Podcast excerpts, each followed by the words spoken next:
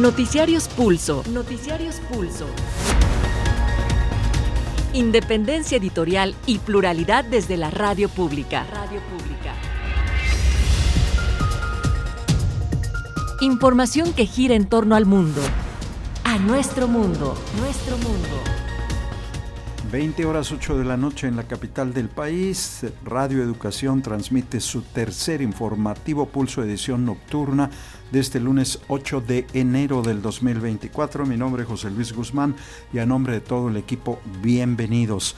La oposición en el Congreso Capitalino impidió la reelección de la fiscal Ernestina Godoy mientras que legisladores morenistas dijeron que los integrantes del cártel inmobiliario en la alcaldía Benito Juárez están detrás de este rechazo. Godoy concluye mañana su gestión, por lo que se deberá nombrar a un encargado de despacho. En abril pasado, recordemos, investigaciones de Godoy llevaron a la detención y encarcelamiento del entonces coordinador de los diputados panistas, Christian von Roerich, por estar involucrado en defraudaciones inmobiliarias. Ahora, el rechazo a Godoy, los morenistas lo interpretan como una venganza. El Sindicato Nacional de Trabajadores de la Educación respaldó el anuncio del presidente López Obrador de reformar la ley de pensiones para mejorar los salarios de los maestros en retiro. Por su parte, el mandatario volvió a descartar que se autoricen incrementos a los precios de las gasolinas y el diésel. En reunión con embajadores y cónsules, la secretaria de Relaciones Exteriores, Alicia Bárcena, consideró que este año será complejo por las elecciones presidenciales en México y en Estados Unidos. Recomendó vencer a los mercaderes del miedo, quienes apuestan al aplauso fácil, sirviéndose de la xenofobia y el racismo. Hoy desde Cabo Cañaveral, Florida, el proyecto mexicano Colmena inició su viaje a la Luna. El proyecto consiste en cinco microrobots que analizarán la superficie del satélite para desarrollar trabajo colaborativo. En lo internacional, Brasil recordó la intentona golpista perpetrada por seguidores del ultraderechista expresidente Jair Bolsonaro, en 2023, en el evento, los representantes de los tres poderes reafirmaron su compromiso a favor de la democracia en la nación sudamericana. También hay que decir que en medio de la llegada del secretario de Estado de los Estados Unidos, Anthony Blinken, a Israel, Organismos internacionales de derechos humanos condenaron el aumento en la cifra de periodistas muertos durante la guerra en la franja de Gaza. Y el ejército ruso lanzó un ataque masivo que afectó infraestructuras en Kharkov y Zaporilla, mientras que Rusia informó que en la región de Belgorod centenares de civiles fueron evacuados ante los ataques ucranianos.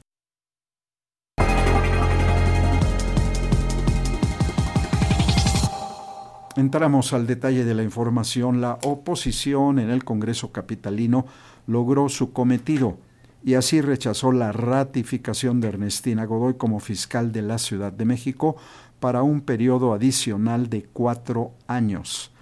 También así se designará a un encargado o encargada de despacho mientras se nombra una terna de la que se va a elegir a quien habrá de suceder en el cargo a Godoy Ramos. Pero no todos los opositores votaron en contra de la ratificación de Godoy. A favor votaron dos legisladoras priistas, una de ellas la vicecoordinadora del PRI en el Congreso local, Mónica Fernández, quien a decir de Alejandro Alito Moreno será expulsada del tricolor por dicha acción. En sesión extraordinaria, el Congreso de la Ciudad de México rechazó ratificar por cuatro años más la permanencia de Ernestina Godoy al frente de la Fiscalía Capitalina. Al votar el dictamen, con 41 votos a favor y 25 en contra, fue desechado. La presidenta de la mesa directiva del Congreso local, Gabriela Salido, después de conocer el resultado de la votación, instruyó para que se notifique al gobierno de la Ciudad de México. Ahora deberá elaborar una terna y remitirla al Congreso local. En consecuencia, no se aprueba el dictamen que presenta la Comisión de Administración y Procuración de Justicia. Notifíquese al jefe de gobierno, al Consejo Judicial Ciudadano, ambos de la Ciudad de México, para los efectos legales a que haya lugar. La Fiscalía General de Justicia de la Ciudad de México debe designar a un encargado o encargada de despacho ya que Ernestina Godoy concluye su encargo el martes 9 de enero. Morena y los partidos aliados no alcanzaron los 44 votos que se requerían para ratificar a la funcionaria. Para Pulso de Radio Educación, Carlos Godín Estelles. El Magisterio Nacional expresó su beneplácito en relación con la propuesta del presidente López Obrador de reformar la Ley Federal de Pensiones. Dirigentes del Sindicato Nacional de Trabajadores de la Educación plantean que los docentes alcancen una pensión del 70 y 5, el 75% de su último salario, toda vez que actualmente solo se les entrega entre 25 y el 30%. La dirigencia nacional del CENTE respaldó la propuesta del presidente Andrés Manuel López Obrador de revisar la ley de pensiones a fin de que los maestros en retiro puedan acceder a una pensión cercana al 75% de su último salario. Así lo dio a conocer el líder formal del magisterio Alfonso Cepeda Salas, al sostener que precisamente esta propuesta se planteó en el Pliego Nacional de Demandas 2024, entregado la semana pasada a la secretaria de Educación Pública Leticia Ramírez Amaya. Apuntó que en estos momentos, a través de las cuentas individuales, la expectativa de jubilación para un docente ronda entre el 25 y 30% de su último salario, lo cual es injusto e insuficiente.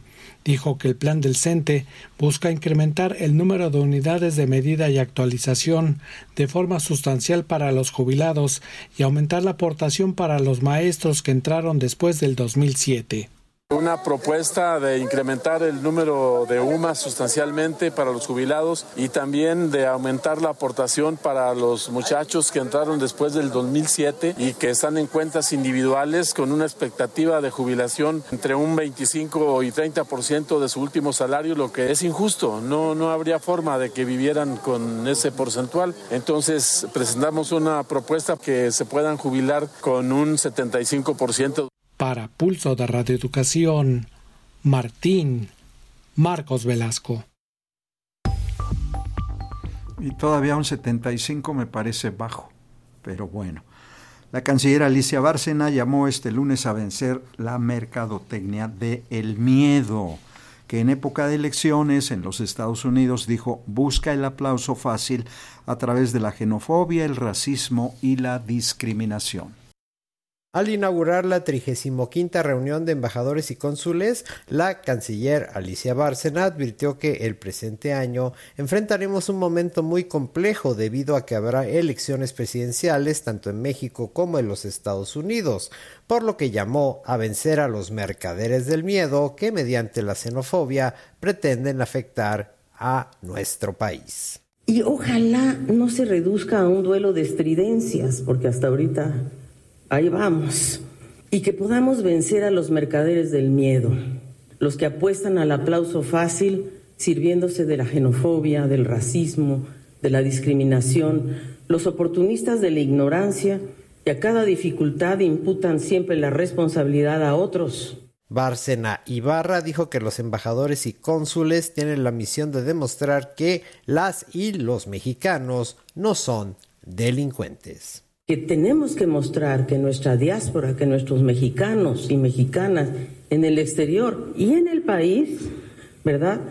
Estamos, somos, somos eh, profesionales, no somos delincuentes, no somos víctimas tampoco, somos profesionales que luchamos, gente de muchísima lucha, no todos profesionales muchas veces, pero que podemos realmente cambiar esta narrativa electorera para suplirla con evidencias, con realidades de lo que es México hoy. Para Pulso de Radio Educación, Carlos Calzada. En conferencia de prensa matutina, el presidente López Obrador desmintió las versiones que sostienen que en este inicio de año se dio un gasolinazo. El titular de la Profeco, David Aguilar, secundó las palabras del jefe del Ejecutivo y de paso señaló que tampoco ha subido la canasta básica de 24 productos.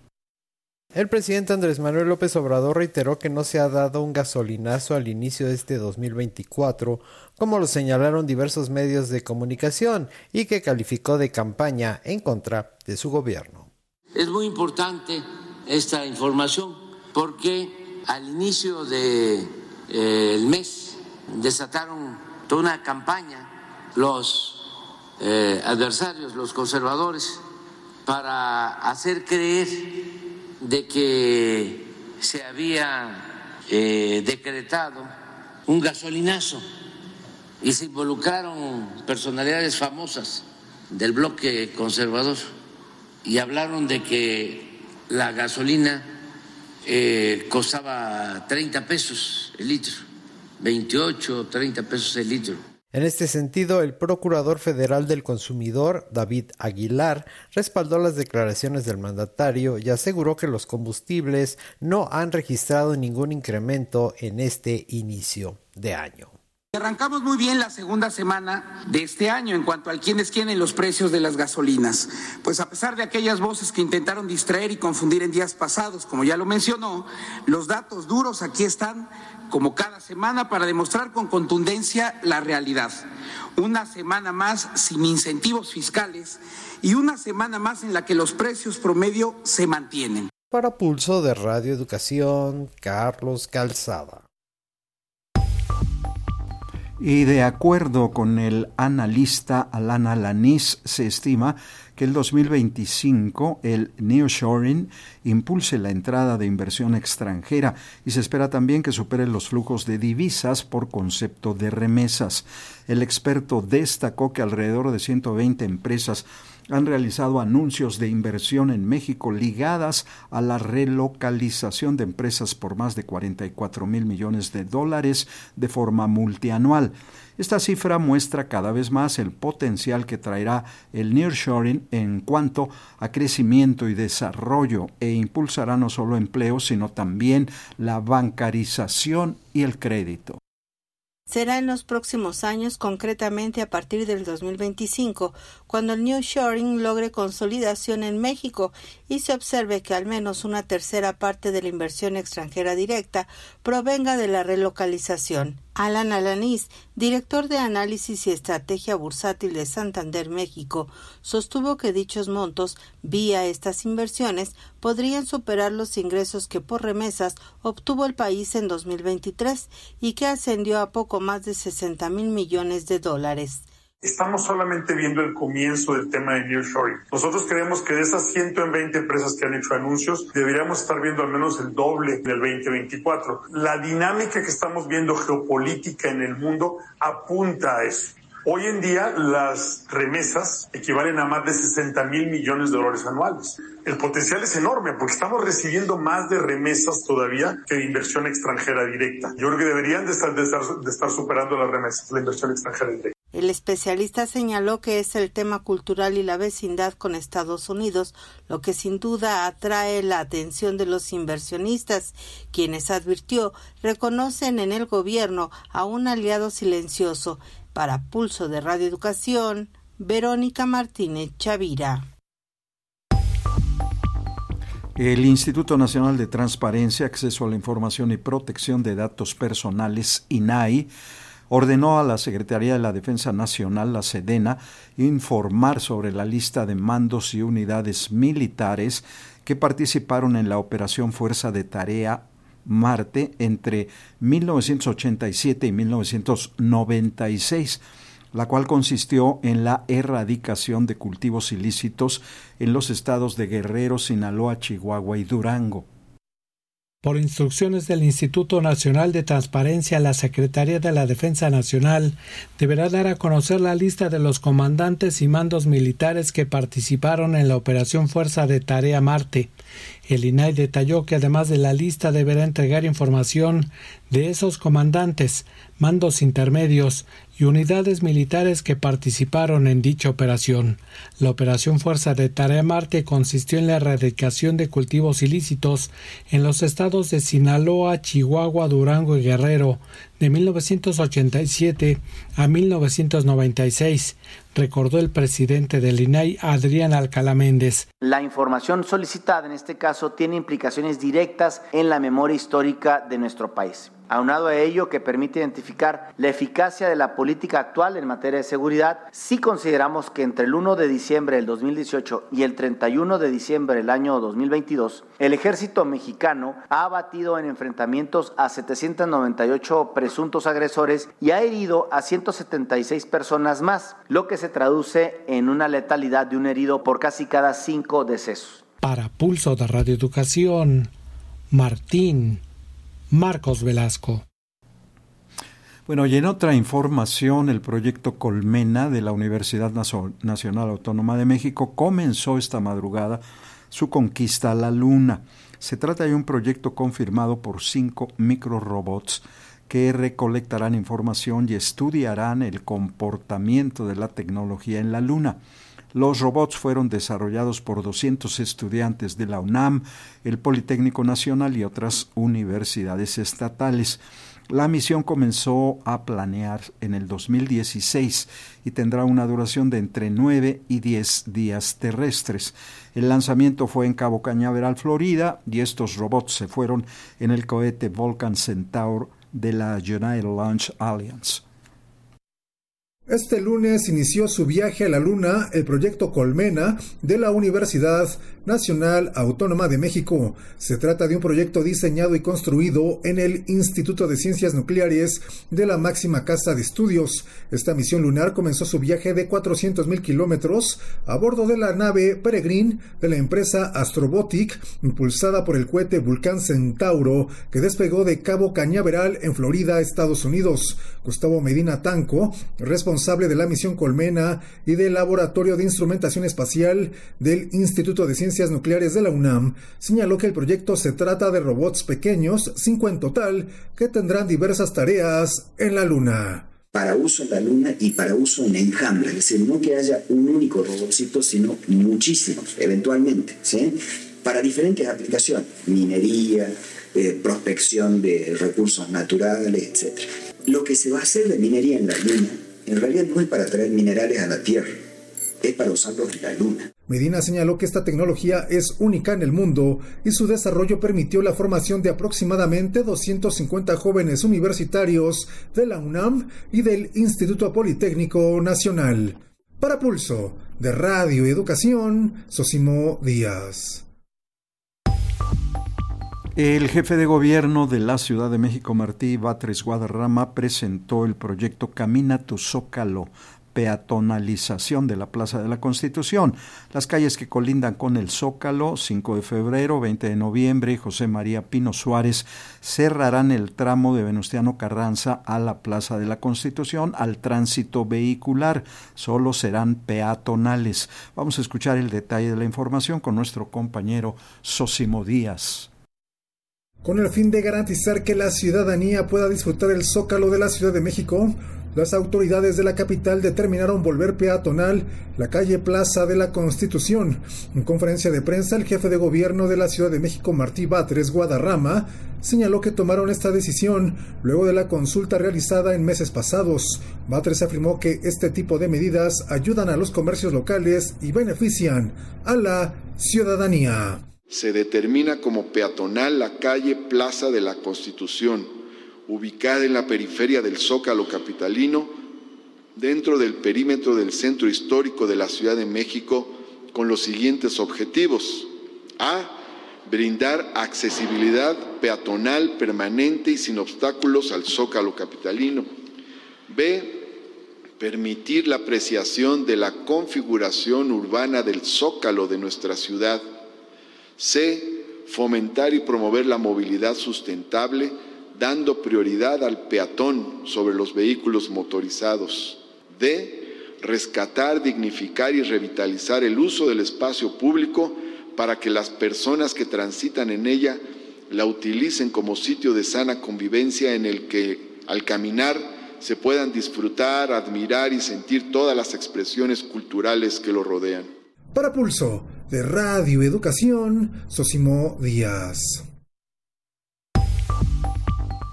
La Secretaría de Relaciones Exteriores informa que el 13 de enero los mexicanos residentes en el extranjero podrán acudir a las embajadas y consulados para actualizar la credencial de elector. Y en más información electoral, la precandidata de la coalición Sigamos Haciendo Historia, la presidencia Claudia Sheinbaum Pardo, destacó la creación del Instituto de Estudios Superiores Rosario Castellanos, creado durante su gestión en la jefatura de gobierno de la Ciudad de México.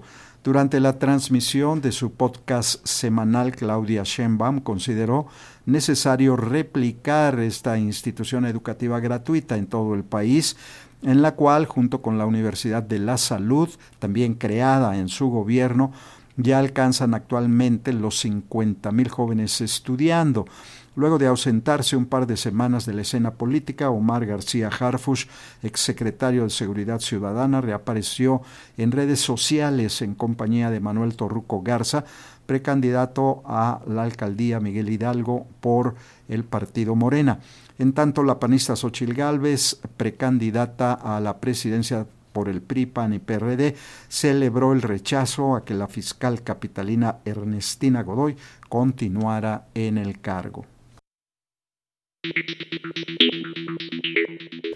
Y ya en la información internacional, en Brasil el oficialismo recordó el primer aniversario del intento del golpe de Estado perpetrado por miles de simpatizantes de Jair Bolsonaro tras irrumpir en las sedes de los tres poderes del Estado. Hoy celebramos la victoria de la democracia sobre el autoritarismo, recordó el presidente Luis Ignacio Lula da Silva y Telesur con detalles. Es un día de actos por todo el país para rechazar el intento de golpe, el peor intento de golpe desde la redemocratización de este país en 1988. El día de hoy, el presidente Lula da Silva, al lado del presidente de la justicia y también del presidente del legislativo aquí de Brasil, se reunirán, promoverán un acto el día de hoy a las 3 de la tarde, hora local en Brasilia, un acto que es el principal acto con la presencia de los presidentes de los tres poderes, como también de gobernadores, de ministros, de otros políticos y de otros representantes de las instituciones democráticas aquí de Brasil, para una vez más mostrar la unidad de las instituciones democráticas frente al golpismo aquí en ese país. Pero también hay actos en otras ciudades, como por ejemplo aquí en Río de Janeiro, en São Paulo, en las cinco regiones del país hay actos el día de hoy. La sociedad civil también ocupará las calles el día de hoy para denunciar, para rechazar ese intento de golpe que cumple el día de hoy un año, pero también para exigir que no exista amnistía aquí en este país para nadie que estuvo involucrado en ese intento de golpe hace un año. Y el presidente de Ecuador, Daniel Noboa, decretó estado de excepción tras una serie de motines registrados en al menos seis cárceles del país y después de la fuga del capo del crimen organizado Adolfo Macías, Fito, así se le conoce, Fito, de una cárcel de la ciudad de Guayaquil. Con la medida, el nuevo gobierno ecuatoriano busca que las Fuerzas Armadas retomen el control de los centros penitenciarios. El mandatario que inició su mandato el 23 de noviembre pasado responsabilizó a las bandas del narcotráfico y del crimen organizado de estar detrás de esta crisis carcelaria que impera desde hace algunos años. Asimismo, sin mencionar nombres, señaló la complicidad de algunas administraciones anteriores con el crimen y subrayó que su gobierno no negociará con terroristas. Y a más de un año de la represión policíaca y del ejército contra las protestas sociales en Cusco y Ayacucho, que rechazaban el gobierno de Dina Boluarte y que dejaron una veintena de muertos. Familiares de las víctimas denuncian ahora la impunidad en la que se encuentran dichos crímenes. Son tres las carpetas que agrupan los casos de estos 20 fallecidos en Puno y las tres reportan retrasos, denuncian los familiares. Detalles con Telesur. En el departamento de Puno se vienen realizando diversas actividades, eh, ya que el día de mañana se cumple un año del asesinato de 18 civiles y un policía en la ciudad de, Juliaca durante las protestas en contra del gobierno de Dina Boluarte. Se eh, han realizado ya embanderamientos a media asta y se estima que en ciudades como Juliaca y San Miguel cientos eh, de personas se congreguen el día de mañana para movilizarse por el centro de la ciudad. Se estima que también eh, se realicen eh, actividades culturales y vigilias en memoria de las personas muertas. Se exige justicia, celeridad en las investigaciones y que se determinen los autores mediatos y las responsabilidades políticas. El gobierno regional de Puno ha declarado duelo regional el día de hoy y el día de mañana. El secretario de Estado de los Estados Unidos, Anthony Blinken, se reunió con el príncipe heredero de Arabia Saudita, Mohammed bin Salman, en el marco de su gira por Oriente. En el encuentro se abordó también la crisis en la franja de Gaza. Luego de esta cita, el funcionario estadounidense viajó a Israel, donde se prevé ha recibido por el primer ministro Netanyahu en una acción para tratar de reducir la tensión en el enclave. Y en este marco, los combates en la franja de Gaza continúan, además de las denuncias de parte de organismos internacionales en materia de derechos humanos por el aumento en el número de periodistas muertos que ascendió a 79 luego del fallecimiento de dos comunicadores el pasado fin de semana. El secretario de Estado Anthony Blinken informó que cuatro países árabes claves y Turquía acordaron comenzar a planificar la reconstrucción y cómo se gobierna la franja de Gaza una vez que termine la guerra de Israel contra Hamas. El secretario Blinken, que se encuentra en una misión en el Medio Oriente destinada principalmente a evitar que el conflicto se extienda a medida que aumentan los temores de una guerra regional, dijo en Arabia Saudita.